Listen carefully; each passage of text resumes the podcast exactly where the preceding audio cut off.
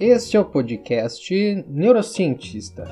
Eu sou César, estou no espectro do autismo. Neste episódio, vou falar brevemente da maconha, a cannabis, e dos seus receptores, os receptores canabinoides.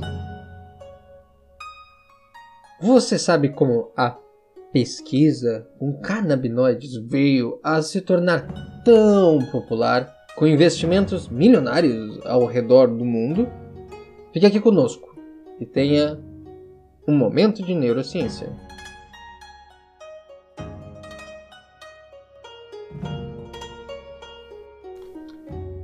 Sobre a cannabis, a cannabis sativa é uma planta que acompanha a humanidade há milênios nos tempos antigos, seus extratos eram usados principalmente pelos efeitos terapêuticos e psicoativos, mas também ela era usada como fonte de fibra a fim de se fazer materiais.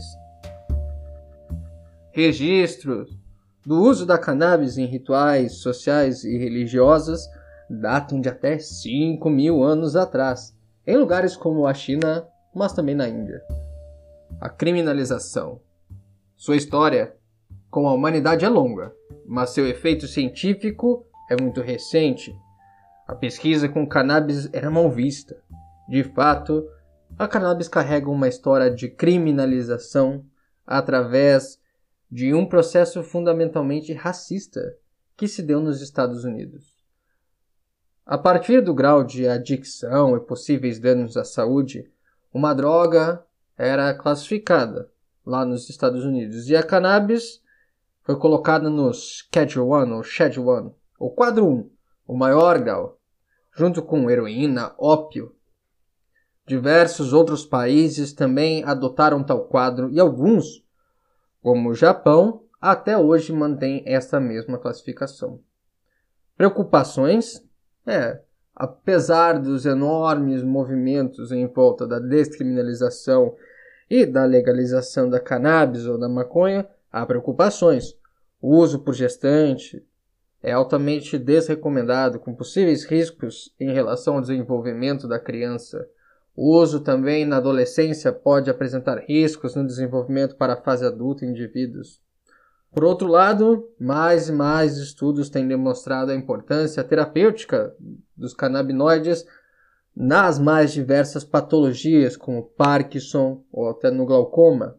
Na doença de Parkinson é notável a melhora nas disfunções motoras, reduzindo tremores. Já no glaucoma, a cannabis é capaz de reduzir a elevada pressão intraocular que acontece na doença. Mais recentemente, tem-se usado o título cannabis medicinal para enfatizar sua importância, como no tratamento médico, tentando tornar a sua aceitação maior depois de praticamente um século de criminalização numa base cultural racista e replicada sem crítica a nível de políticas públicas em outras nações. Mas como a pesquisa com cannabis saiu de uma ciência hippie para ocupar uma posição privilegiada na neurociência, o isolamento do composto ativo constituinte do rachixe foi feito por Gauni e Michulo em 1964 e abriu um precedente histórico na ciência, mas não solucionava o problema de como os canabinoides eram reconhecidos pelas células dos animais. Mesmo assim, foram identificados mais de 70 fitocannabinoides na planta Cannabis sativa L, como colocado por Zou e colaboradores em 2018. A referência vai estar aqui embaixo. Surgiu uma geração então de compostos canabinoides sintéticos, contendo similaridades e diferenças em relação aos fitocannabinoides, o que finalmente possibilitou a clonagem do receptor canabinoide do tipo 1, ou CB1, e em seguida a identificação e clonagem de outro receptor, o receptor do tipo 2, o CB2. Em 1964, Gaoni e Mechulo identificaram o THC em extratos de haxixe, mas foi em 1970 que se demonstrou o seu efeito psicotrópico em macacos rezos, por Mechula em 1970. A primeira evidência de um sistema endocannabinoide foi gerada por Devane e Hollett em 1988. Eles demonstraram que a ativação do sistema causava inibição da produção de AMP cíclico e consequente redução da atividade da sinase ativada por AMP cíclico. É uma partezinha mais complicada, não? Em 1990, Harkenholm demonstrou a ubiquidade do sistema canabinoide no encéfalo. Os receptores CBs se mostraram tão largamente distribuídos no sistema nervoso central quanto receptores de glutamato ou receptores de GABA, principais receptores excitatórios e inibitórios, respectivamente. Em face dos receptores canabinoides serem tão numerosos, houve uma busca pelos canabinoides endógenos, os endocannabinoides.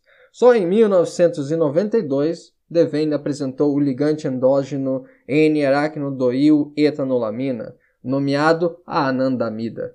O ananda vem do sânscrito, significa inner bliss, ou graça interior.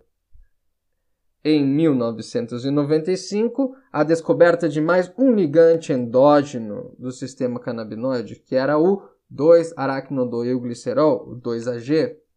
O CB1 é codificado pelo gene CNR1. Em humanos, a proteína tem 472 aminoácidos. Tem 97, 99% de sequência idêntica à proteína de ratos e camundongos, o qual possui 473 aminoácidos. O gene CNR2 é responsável pela expressão da proteína CB2, constituída de 360 aminoácidos. A sequência do CB2 compartilha apenas 44% de homologia com a do CB1. Em comparação, a sequência de aminoácidos do CB2 apresenta uma maior variedade entre espécies do que a sequência do CB1, com cerca de 80% de homologia entre humanos e roedores. Ambos os receptores são da família dos receptores acoplados à proteína G, também conhecidos como GPCRs. Atravessam a membrana celular sete vezes e são capazes de traduzir um sinal externo em uma mensagem interna através do acoplamento a essa proteína, a proteína G. As proteínas G são triméricas, com três unidades: alfa, beta, gama. Quando o receptor é ativado, a proteína G se divide. É a subunidade G-alfa que confere a sinalização principal, mas a G-beta-gama também é capaz de sinalizar. De fato, alguns ligantes podem apresentar um viés na resposta, sinalizando preferencialmente por uma das vias de sinalização. Os receptores canabinoides são GPCRs que normalmente acoplam a uma proteína que causa inibição da enzima adenililciclase. Esta adenililciclase que produz o AMP cíclico, esta proteína é chamada GI, ou G-alfa-I, com o I de inibitório mesmo. Tem a GS, G-alfa-S, com S de estimulatório, é claro. Há algumas outras proteínas que foram descobertas depois, como a proteína GQ ou G1213, de maneira bem interessante, enquanto ambos os receptores acoplam com a proteína GI, o receptor CB1 é o mais promíscuo e às vezes se acopla com outras proteínas. Mas aí, isso já seria um outro tópico sobre sinalização canabinoide. Ela é rica e complexa. Uma vez que a gente precisa entender como funciona o sistema canabinoide interno, o sistema endocannabinoide. Recentemente, falando em medicina, o FDA, que é tipo a Anvisa dos Estados Unidos, aprovou o Epidiolex, ou Epidiolex, ah, eu não sei realmente como se pronuncia, mas é um fármaco oral à base do CBD, o canabidiol. O canabidiol, também encontrado na cannabis sativa e seus extratos, não apresenta os efeitos psicoativos do THC e é muito promissor. O fármaco está recomendado para o tratamento de convulsões em síndrome de Dravet e a síndrome de Lennox-Gastaut, duas formas raras de epilepsia vistas em crianças com mais de 2 anos de idade. Também se acredita que o CBD possa atuar como agonista do receptor 5-HT1A, receptor de serotonina do sistema serotonérgico, podendo ter relação então com efeitos antidepressivos e ansiolíticos e pró-cognitivos do CBD. Efeitos terapêuticos são reportados em pacientes que sofrem de transtorno de ansiedade, comorbidade que afeta pelo menos 20% das pessoas do espectro. Possíveis benefícios pode também ter a ver com a interação de CBD com o sistema dopaminérgico, como sugerido por Davis e colaboradores no estudo de 2019 intitulado Cannabidiol como um potencial tratamento para psicose. Outros estudos também dão suporte ao potencial terapêutico, principalmente em psicoses não ligadas à esquizofrenia. Um estudo randomizado recentemente por Cooper e colaboradores de 2017 usou uma porção 1 para 1 THC-CBD em pacientes adultos com TDAH, transtornos de déficit de atenção e hiperatividade. Eles obtiveram uma melhora em sintomas de hiperatividade, impulsividade e medidas de inibição social.